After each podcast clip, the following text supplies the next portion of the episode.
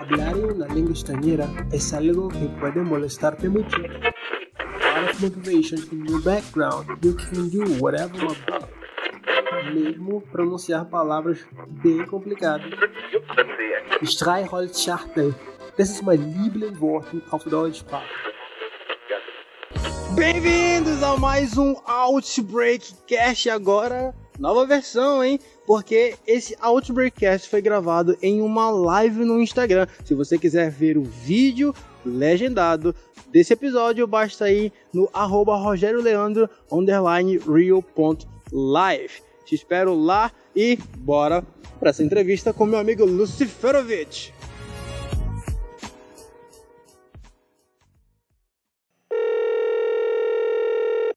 Hello? Oi, Rogério. E aí, Vitor, tudo bem? Sim, tudo bem, cara, tudo bem. Hoje é, hoje é o meu dia livre, então, um prazer participar neste live com você. Olha, uh, hoje eu tô trabalhando, na verdade, eu vou começar a trabalhar daqui a duas horas, estou aqui na empresa já. Já, já na empresa, Então- ok. Bom, bom. Bom, eu queria começar, na verdade, te pedindo desculpas, porque escrevi seu nome errado, coloquei seu país errado, você é ucraniano, né? Me desculpa.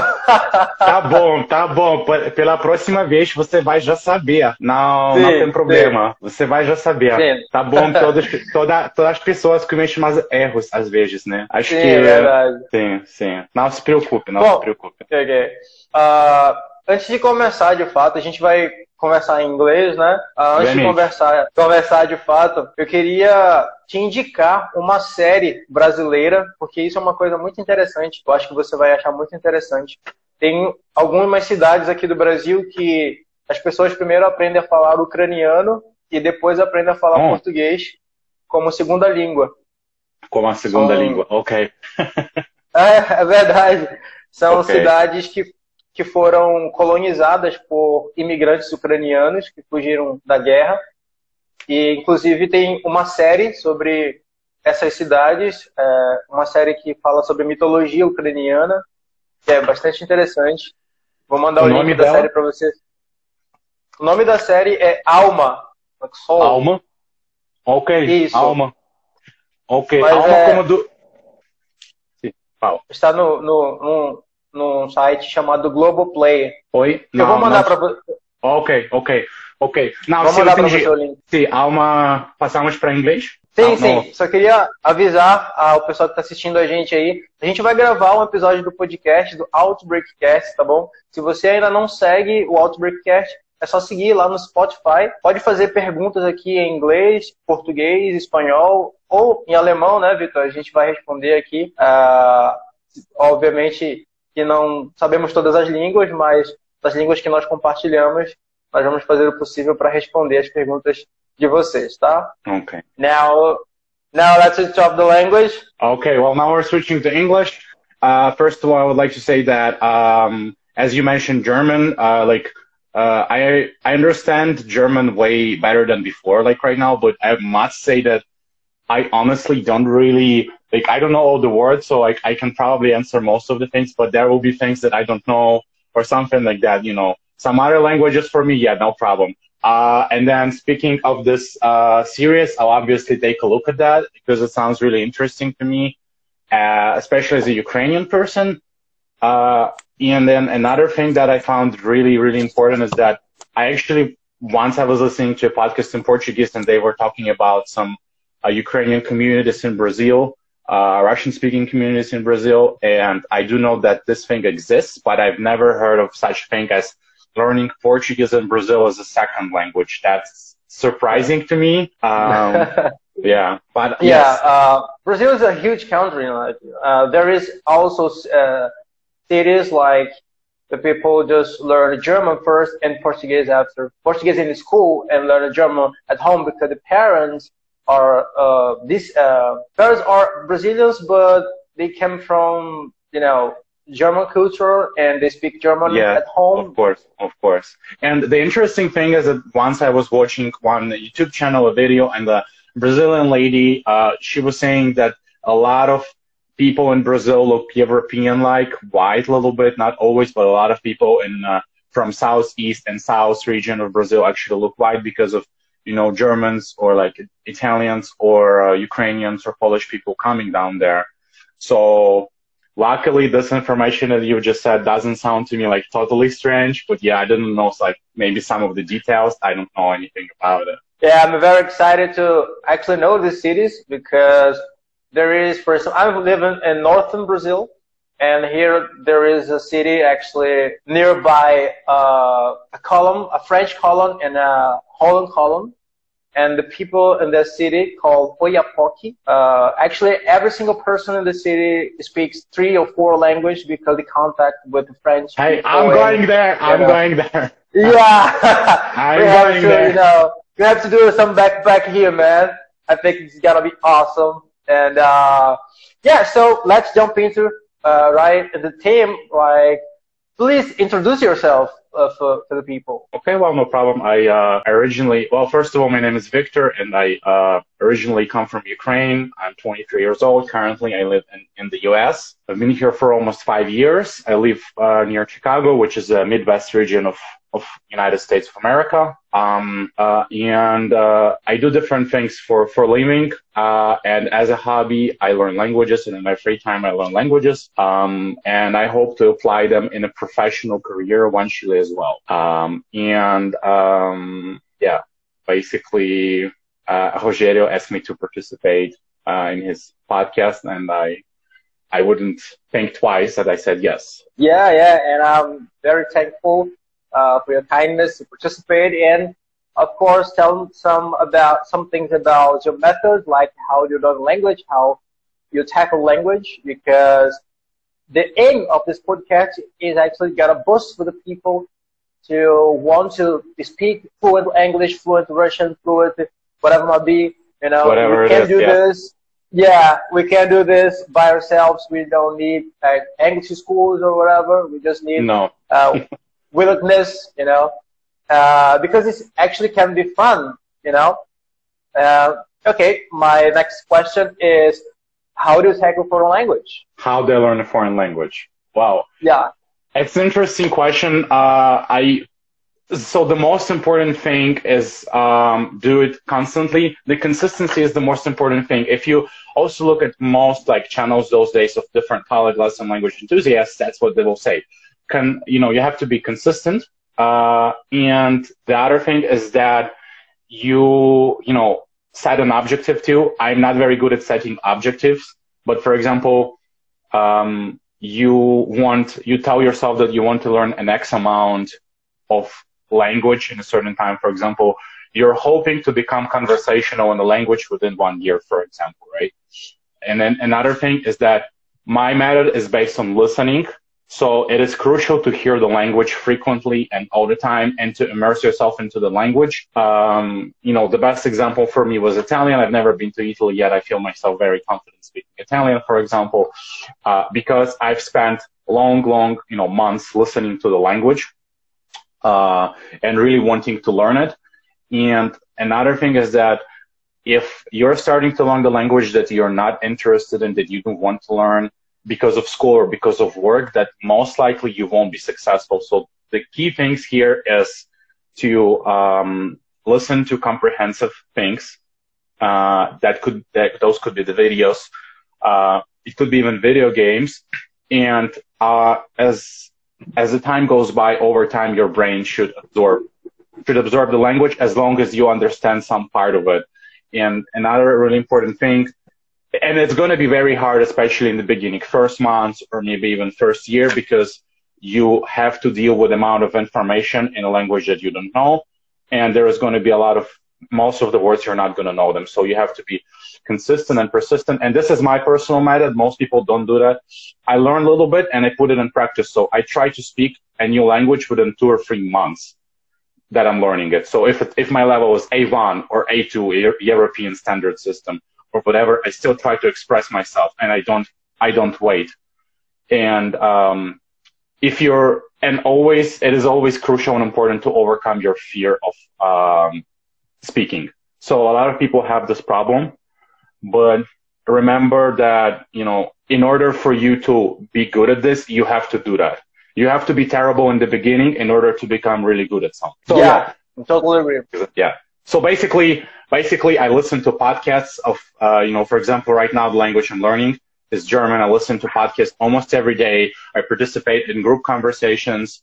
Uh, I watch different videos on YouTube and I picked up videos where I wouldn't understand 100% and I would put subtitles in English, sometimes in Russian if they're available, as Russian is my native language, or subtitles even in German. And that I would rewatch the same video and the same, or the same, or listen to the same audio for like four or five times if I find it interesting. So the key thing here, for listening, listen or watch interesting contents, um, and just don't, just don't give up. Keep, keep doing it and a lot of learn, language learning is kind of uh, comes kind of from your uh, unconscious mind. So sometimes we tend to do certain things and we don't know why, but that's because they need to be be done, and our brain actually knows it need to be done. So like it's kind of hard to explain, but as you learn the language, you also learn how to figure out and what to do. Yeah, that was perfect. a very long I answer. feel- I'm sorry. I'm sorry. No, no, no. Actually, you point out uh, very, very interesting uh, thoughts. And uh, for instance, you mentioned that you like to learn something until three months and then trying to express yourself in a language. If that's That what depends on the the- language. It depends. Yes, of course, depending on the language. Like language nearby our mother tongue. Actually, first, instance, uh, Italian. I'm currently learning Italian and German, but I have a, a year and a half learning German. Then I can't express myself. Not as good as you, and I'm agreeing with Andy because of it. But Oh my God. Oh my God. But I get, but I can, but I can express myself in Italian because Italian um, very close language to Portuguese and Spanish, the which are the language that I got under my belt. Uh, but yeah, you know, you mentioned that we have to overcome our fear of speaking in a foreign language, and that's very interesting to me, very important to mention because I think that fear was created by bad memory that all we all we have from the school, you know, because once in school you cannot make mistakes because if you do that, you will be, you know, cursed or people will point fingers on you like you don't have to make mistakes because this is wrong and so on and so forth. And but actually we're doing backwards. We like to make mistakes because through mistakes we can learn, right? Yeah, So- exactly. That's the point. Like when I'm doing classes, for instance, I actually boost uh, my students to do some tests and make mistakes to absorb the patterns, you know, and then jump into the some explanation, grammar explanation. But I, I myself like to read a lot. I read and listen a lot in language.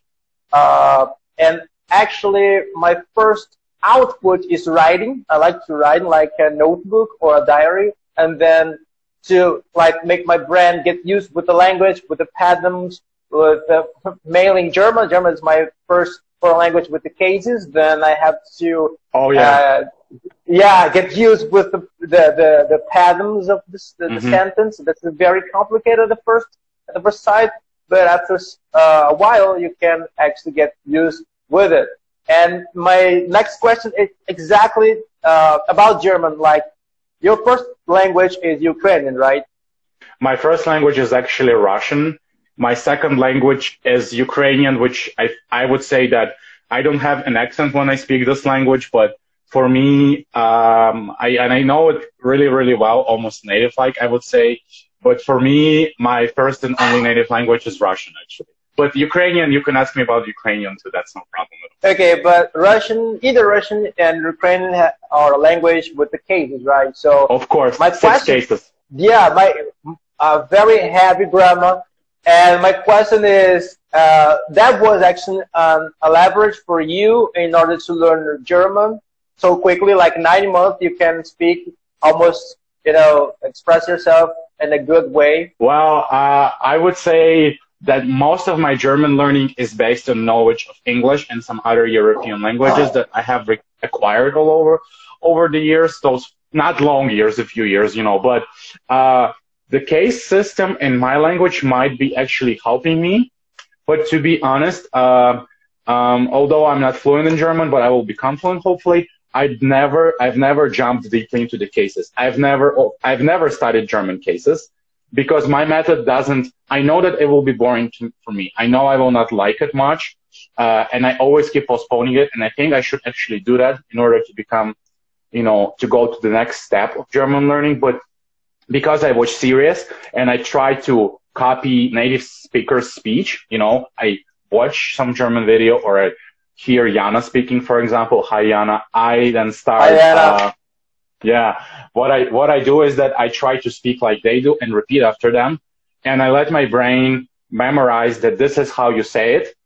Um, and, you know, just speak the language as automatically as I can.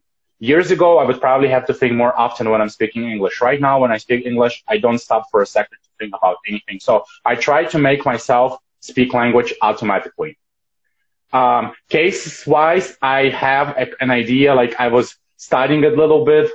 So I made myself clear that I'm going to be writing or, or talking to native speakers. I'm going to make mistakes with certain uh, German case. It could be genitive uh, or the dative. And then even if they don't correct me, next time someone else will correct me. So instead of jumping into boring grammar, I want to let people to correct me, although it sounds a little bit selfish, and just to acquire language uh, over time. So that's what. So maybe Russian or Ukrainian help me a little bit, but then my method implies that I learn cases automatically without knowing them because German people don't know what those cases are. Probably most of them don't can describe them to you or can explain why they use dative instead of nominative. You know, yet they speak their German and no problem. Yeah, yeah, yeah. Actually, this happening with any with any language. Like in Portuguese, I do know the grammar because you know I'm native speaker, but I don't know all the grammar. You know, and I don't need Yeah. it.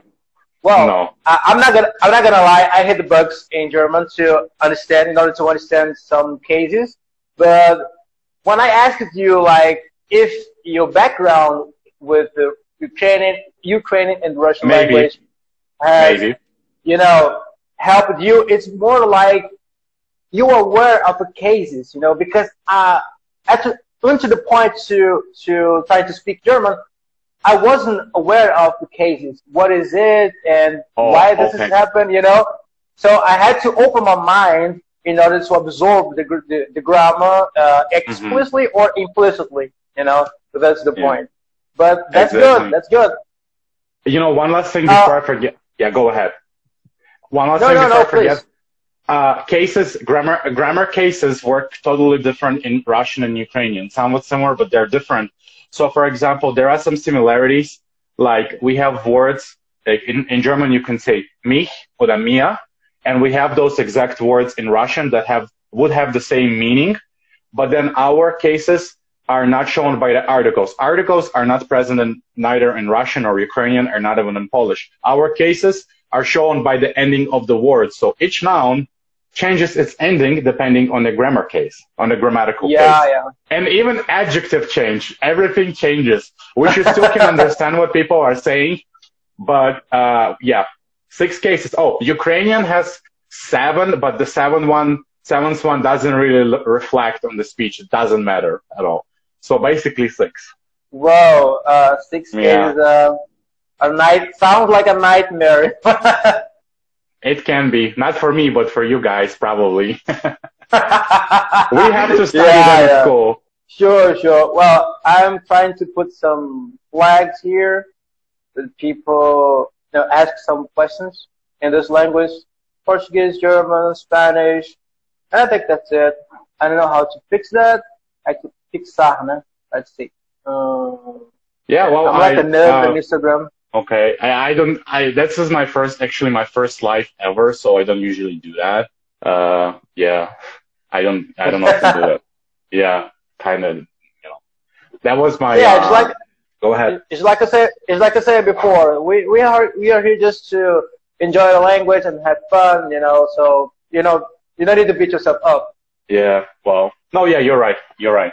So Okay. uh, my next question is about Spanish because you do uh, speak uh, uh, uh, Spanish, and I would like to know if you felt like like me. You know, because like I mentioned, I had to open I had to open my mind in order to learn some different grammar structure, and I would like to know what happened with you and your brain with Spanish and Brazilian Portuguese out of the way. Okay. Oh my God, that's like the best question. Okay. Do you want me to answer? Uh, you want me to answer in English, correct? Oh yeah, well, be my guest Yeah. if you want to switch off the language, but the Spanish, be my guest. Be my guest. Oh, so I can answer in Spanish, right? Yeah, Or sure. Okay. If that if it doesn't hurt your po- podcast, you know, I don't know if you're still recording it. I don't want your your podcast to hurt. But okay. Eh, en caso de español, mi problema era que cuando llegué en Estados Unidos, toda la gente, o sea, la sociedad está compuesta por 30 o 40% de la gente que habla en español. Y yo llego aquí, hablo inglés bien mediocre, no lo hablo muy bien, pero puedo comunicarme. Todavía tengo problemas, problemas al, tú viste uno de mis blogs que escribí que no lo hablaba muy bien. Ahorita que estoy aquí, ya pasaron años, hablo español casi todos, casi todos los días, pero al inicio llego y veo, veo que inglés no es suficiente. O sea, es suficiente, a veces es bastante, pero la verdad es que mm, yo, eh, mi primer, mi primer trabajo que yo conseguí era mm, trabajo con, con hispanohablantes. No entendía español, no sabía nada. Yo no sabía cómo se dice ni hola, ni cómo estás, ni cómo suena una persona, nada. Nada, nada, no sabía de ese idioma. Y lo empecé a aprender, empecé a aprender más con español mexicano, con uh, las girias mexicanas que no son muy educadas, pero trato de no usarlas. Oh, Y- really? Sí, estaba trabajando en un restaurante mexicano um, y ahí empecé a aprender por internet y luego con mis compañeros y luego les preguntaba, ¿se puede decir, mm, puedo ir eh, a la tienda? O, o sea, preguntando, empezando con las estructuras gramaticales más básicas. Tengo que decirte que cuando estaba aprendiendo el español, dediqué mucho tiempo a la gramática, que es una cosa que no hago estos días. Bueno, eh, con el coreano lo tenía que hacer porque es, está loco. Pero bueno, con español sí dediqué bastante tiempo a, los, tiempo a las conjugaciones. ¿Por qué? Porque estaba acostumbrado al inglés. En inglés, casi, uno casi no se, conju- no, no se conjuga un verbo, se dice he does, I do, and that's it. O sea, en español Yeah. dices, haces, haces, ah, hacemos, hago, hacéis, eh, and all those things. Entonces, español no me pareció re difícil, no me pareció tan difícil, pero creo que la cosa más difícil era aprender a entender, porque el acento de los mexicanos que estaban trabajando de mi lado era muy incomprensible. Hasta ahora, bueno, ahora lo entiendo, pero a veces tengo problemas. Um, y, y luego, con tiempo, con el pasar del tiempo, cuando aprendí un poco más, he visto que la gente realmente me está, um, o sea, está contento, la gente está feliz que estoy, estoy sabiendo su idioma y que puedo comunicarme. Entonces, tu pregunta, ¿qué pasó con mi cerebro? Creo que um, español me enriqueció, enriqueció mucho, me dio tantas cosas que no tenía en mi vida. Español es el primer idioma que he decidido aprender por mi cuenta propia y era mi decisión. No tenía que aprenderlo. No me pidió, nadie, nadie, pidió, nadie me pidió hacerlo, pero lo hice de todos modos. Um, y como estaba pasando el tiempo y quería aprender más, uh, más y más, y en un par de meses, en tres, cuatro meses, cinco meses de mi aprendizaje, he visto que era capaz de comunicar con los nativos. Cuatro meses estaba hablando con las personas. No como ahora, tal vez tenía un acento más fuerte, obviamente, y un acento ruso, no lo sé, pero era capaz de hacerlo. Esto me estaba inspirando y me inspira hasta ahora. Y años después he encontrado el portugués brasiliano, uh, brasileño, el portugués brasileño. Brasileño. Uh, allí cambió todo, o sea, cuando yo escuché portugués, yo era como que, ¿qué es esto? ¿Es polaco o es español? Porque para mis, uh, para, para mis orejas, para, para mi oído, parecía un, como, ok, entiendo un poco, oh, esto es porque yo sé leer, yo sé, yo sé qué es. Y otra cosa era la pronunciación, así bien un poco con, con shea, bien sheada, ¿no? Y mm, me interesé por portugués, pero todavía no, pensé, no empecé a aprenderlo. Pero cuando he decidido aprender portugués y cuando yo empecé a encontrar canso canciones en, en, portugués, allí ya me quedé, sí, un poco enamorado de ese idioma, porque era tan, tan único, tan parecido al español, pero al mismo tiempo tan diferente. Entonces, creo que mi cerebro tuvo que esforzarse un poco con la pronunciación y tonalidad de portugués. porque aunque se parece español, es una bestia totalmente diferente. Y lo aprendí más por el hobby y comencé a hacerlo más porque quería hacerlo, porque me gustaba cómo suena. Eh, los sonidos en el idioma para mí son más importantes de todos. De todo. Y, y luego descubrí que es un idioma importante a nivel mundial y que lo hablan muchas personas y que se habla en muchos países. Y que incluso puede ayudarte con un empleo. Entonces mi, Sí, mi, sí. mi- mi historia es así. Es como te lo, Sí, te lo, te perfecto. lo dije. Perfecto. Perfecto, perfecto. Tu español, tu español me suena eh, eh, muy bien, muy bien. Eh, lo que dijiste, en verdad, es muy importante, como el portugués y el español son lenguas muy cercanas. En verdad, 80% de los vocablos son prácticamente los mismos, pero las tildes en español son completamente diferentes. So, Exactamente. eh, cuando, Eh. cuando, por ejemplo, cuando, por ejemplo, un nativo, un hispanohablante, no habla despacio, a veces no puedo comprender lo que dice.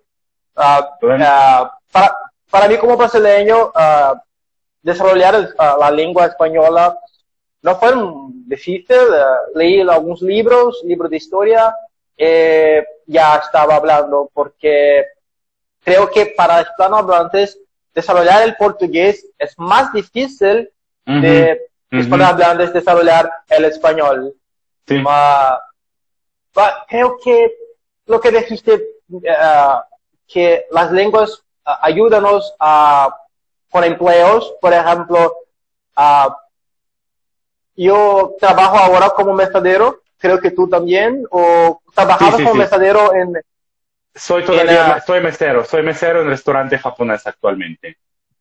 actualmente, ok, ya. Yo soy mestadero aquí en una, una casa italiana, eh, Ujú. bueno, hablar múltiples idiomas ah, ayúdame porque las personas, primero, ah, se enamoran co- co- como tú hablas esos idiomas y, y nunca ah, salirte del país y esas cosas. Eh, eh, a mí me gustaría trabajar en, en embarcaciones, por ejemplo, porque ah, podría estar en contacto con la gente de muchos países, por ejemplo. Eh, bueno, this is um, para el futuro. Uh, okay, so let's see what we got. Let's see what we have here. Some questions from from people. I don't think we have questions here. Okay, not so, but I got so far, no. but I got a, a lot of those questions. Um, you were learning Korean. You, you mentioned that. I used to learn Korean. Yes, yes, yes. That was uh, a unique experience, sort of. A very unique experience. Yeah. Uh, well, I have I have no experience with the Asian language, so what, I'm re- I'm really down to know how this happened in your life. Why why Korean? why Korean? Well, it's it's a long story, but I'll, I'll try to be try to be quick. Speaking of, as you said, uh, embarcaciones, it, work work over there or work in a restaurant where you can use multiple languages. That's definitely very beneficial. I myself had customers from uh, Brazil where I spoke Portuguese. I had customers from uh, I have multiple customers from Mexico when I speak Spanish. Had customers from uh, Italy and I spoke Italian, and uh, customers from Ukraine and Russia. Well, so that's that's that's so true. Korean wise, uh, now since I work in a Japanese restaurant that's run by Korean people, I started learning Oh Korean. yeah. yes, that well, I started working in a restaurant in October 2019, and when I got there, uh, well, I was aware that people over there are Korean. And my idea was that if I start working over there and I stay there for a few weeks and everything works out, then I'm learning Korean or I'm learning one of their local languages that they speak over there because not only some people know Korean, some people are Mongolian. Um, and then, well, there is a Chinese cook too, but only one person and we don't talk because everyone is so busy. But anyhow, um, and as I was working there, I was hearing Korean speech and, uh, I ended up talking, you know, having some friendship with a Korean chef. Um, his name is Han. Um, we don't talk much right now, but he's very friendly to all the servers, you know, and he's very wide open. His English is not bad too. Uh, and so we were having, um, we were started talking and, uh, like I said, since I started working over there, I wanted to speak their language because I did it once with Spanish and I was so naive. I thought that if I learned Spanish in a Mexican restaurant in a few months, then I can probably learn Korean in a Japanese restaurant or in a year maybe. I don't know, 10 months. I was giving myself year tops. Um, and I started with the alphabet. Korean alphabet is called Hangul. Hangul is a pretty simple alphabet. I find it simple. I can't read fast. My Korean reading is, reading is very slow and I haven't practiced in a very long time. Um, so basically, uh, there are some similarities between Chinese and Korean, but Korean, I think it's mm, like in some terms is more simple. Um, but it's also a, you know, totally different language. So I started with Korean alphabet. I've learned alphabet within, you know, a few weeks or what. I was studying maybe one or two characters a day after work. And then, you know, whenever I had time, was learning basic words, basic phrases. I learned how to say hi, hello. So I started with that way. I wasn't jumping right into anything hard because that's totally unknown thing to me, Korean, you know, it was and it kind of still is. And so as the time went by, um, I was started to learn grammar. I was listening to Korean every day of my life, at least 30 minutes, minutes, you know, half an hour, sometimes more, sometimes an hour, you know, even more. I started watching Korean dramas. At that time, I was working six days a week. I was working three or four jobs. It was very hard. And, um, eventually I kept learning. I, um, I kept learning and then eventually I started to speak just a little bit, saying some things. And sometimes I would talk to, you know, one of the employees in that restaurant, try to speak Korean, and I would say something, but I would be missing a word or two. And I'd be like, how do you say this in Korean? How do you say that in Korean? You know, stuff like that. Eventually, I was losing my motiv, I started to lose my motivation and it was feeling like I don't want to listen to the language no more. And it's been happening for a while till as eventually I just decided that I want to stop learning Korean and do it later. And unfortunately, eventually, as the time went by, I didn't uh, get on well with my Korean co-workers. You know, we had uh, car, you know arguments, and I just realized that I can't get on well with them, and that also that place, that place that I have association with, you know, the place I work at, and associated with Korean, not Japanese but Korean. Um, it was very stressful. It is a very stressful job that, and it's so busy that I think it also caused me not to want to learn or to know Korean because it was so stressful. Working in that place is really, really stressful. It was well paid. So I think that last time I've listened or did, you know, practice some Korean was in December. And, um, I don't regret I put it aside, that I put it aside, you know, and, uh, the most important thing was that I was working six days a week. Eventually I started working seven days a week. I needed money uh, it was over a year ago. You can't work seven days a week, three jobs and, and study Korean. It's not, it's not going to work like that. I mean, unless you don't learn any other language. It was so hard. Like you need to dedicate more time to it. And the thing is that in order for you to, um, learn Korean automatically by listening to it, you need to learn a lot of words before you can do it. And I didn't learn enough words and I was listening too much to a language that I couldn't understand. And perhaps here and there I picked up a few little bit too complicated audios or films or something like that. So I think that what caused me, you know, uh, you know, this will, this desire not to do anything with the language anymore. Although I say that, you know, a lot of people were surprised that I was able to express myself in a few months, but not obviously like in German, although my German is not fluent, but I can tell you that German being a European language, it's way easier than, uh, one easier than Korean. Now that doesn't mean that I will not come back to learn Korean. That doesn't mean that I don't want to learn Japanese. It doesn't mean that I don't want to learn, you know, an Asian language again. I just think I need to make myself a curriculum, you know, like some kind of schedule and strictly follow it. With me being employed in different places back then, um, different restaurants and a factory, I could not, you know, learning language that has nothing in common with, you know, Russian or Spanish. That just, that just didn't work that way, you know.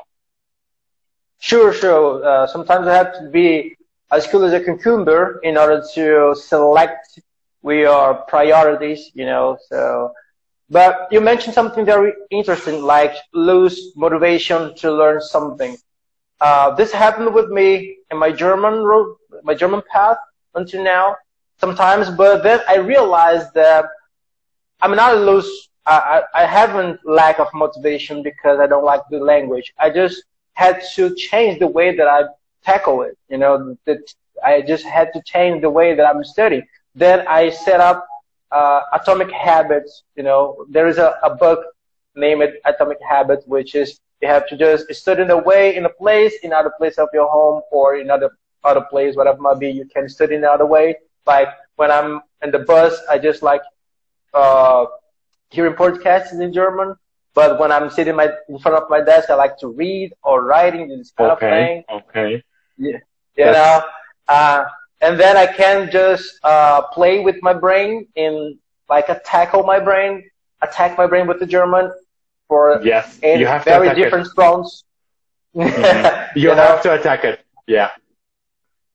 Yeah, and I think it's very it, your path is very interesting. I think you you took a very wise decision and put in a back seat your Korean.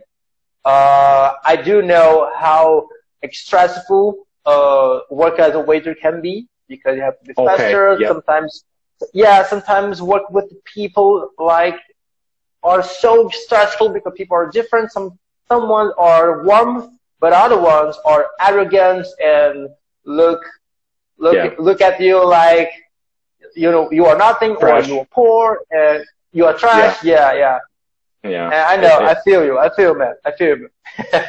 yeah. Yeah, I mean, like at some point of my what you just said, learning German, I felt like that I'm not doing enough, that I'm not progressing, that I can't abandon now this language. I felt that was a few months ago, and I felt like I'm not going anywhere. I felt that if it keeps happening like this, I might want to abandon this too, but I can't do it because I've succeeded so well with other languages. And I've got recently, you know, I've had always, most of the time, good feedback about, you know, my pronunciation or, you know, my intonation in a foreign language. You know, I don't there's always a lot more, you know, to improve. And I know that. And I'm not saying there is not, but, um, I think luckily I was able to overcome it in, in case of German and, you know, and it worked out and I've, and I was able actually to keep studying it. And I'm happy about it really. It's, it is important. Yeah, I'm, uh, I do are happy with my current level of German. Uh, I'm not fluent, uh, obviously, but this is, is regard with the, you mentioned before, like, um, the, not the lack of motivation, but, okay, we, our brain learn and the two, two kinds of, uh, uh, consciousness, you know, we learn in a subconscious way and we are not aware that we know a lot of stuff, but we are, we do all, we do know a lot of stuff. Mm-hmm. And exactly. I actually train myself to recognize the things that I'm not aware that I know, but I, but actually I know. For instance, uh, when I, when I read something and some new words came up in front of me and I recognize, I will I recognize that I know this word, but I'm not oh. able to use it, you know, because it's, it's not active in my brain, like in my, in, it's my, like a passive, uh, passive vocabulary, you know. Exactly, exactly. But with a lot of training, I will be able to use that. But I think recognize this teeny spot of the language learning path is an advantage that we all have because we are already successful in learning other language, then we got patience enough. We, we know what we have to feel, and we know what deal with the frustration and some uh, knocks and crannies that involves uh, the language learning process. Yeah, it's it's you know um, that's what exactly I probably should have said in the beginning, answering to your first question uh, I rely on my subconsciousness so much that you can't even probably imagine. That's probably like why I sometimes I can I think of a certain word in language and I can remember it, but when I start speaking and I put it together in a context and I learn those words in a context, then I'm like, oh, well, I know this or I know that, and that's basically how it works. How it works for me, you know.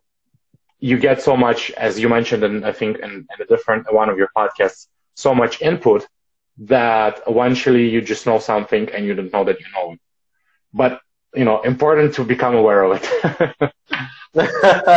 sure, sure. Well, Victor, unfortunately, I'm running out of time. I have to work, but man, uh, I'm very, very happy to have you here. Really, thank you for your participation in my podcast.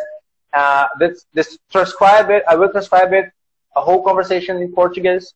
Uh, that will be uh, as puzzle in my channel. I actually got a channel in Telegram, a group actually, that people are learning English with me. So if you would like to see the translation, the analysis of vocabulary, this kind of thing, please, you are my guest to enjoy it. Okay, and okay.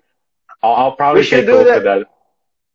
Yeah, we should do this uh, in multiple times, you know, with more people because uh, there is Jana, there is a lot of other podcasts, a lot, a lot of others polyglots and language enthusiasts that we we know, and we should, you know, just talk with people. Yeah, well, yeah, can I just yeah, I just want to say something uh, for the last uh, in Portuguese, if you don't mind, you know, for people that will be sure, listening sure. to. Yeah, então, a, a coisa que eu queria dizer para todos vocês que vão escutar o podcast do, de Rogério, é importante que vocês, uh, vocês ficam, vocês não perdam, não percam a, a motivação que é continuar a aprender o inglês e eu quero, eu quero desejar muita sorte para vocês, todos que estão aprendendo inglês ou qualquer outro idioma, né? Então, se eu sou, sou ucraniano, se eu aprendi português brasileiro, né? Então, não falo como inglês, mas eu entendo quase todo. Posso me expressar, então, vocês também são capazes de aprender uh, o inglês, né? Então, ficam, ficam motivados e tudo vai ficar bem, tudo vai ficar beleza. E that's, that's what I wanted to say. E muito obrigado pela, pelo, pelo convite, né? Então, estou me sentindo muito elogiado hoje. Cara, isso foi muito legal, muito, muito gentil da sua parte. Eu tenho certeza que todo mundo vai gostar muito e se sentir muito motivado com essas palavras.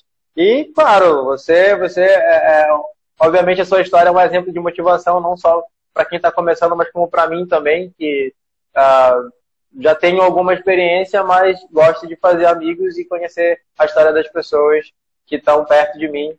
Então é isso aí, vamos aprender, vamos aprender alemão para um dia fazer uma live toda em alemão, né? Exatamente, exatamente. Vamos fazer isso, vamos fazer isso. Bora então com uma aprendizagem. Perfeito, perfeito. Victor, perfeito. see you soon, and that's it. Bye bye. bye bye. Este podcast foi editado por Ubaldo Labs.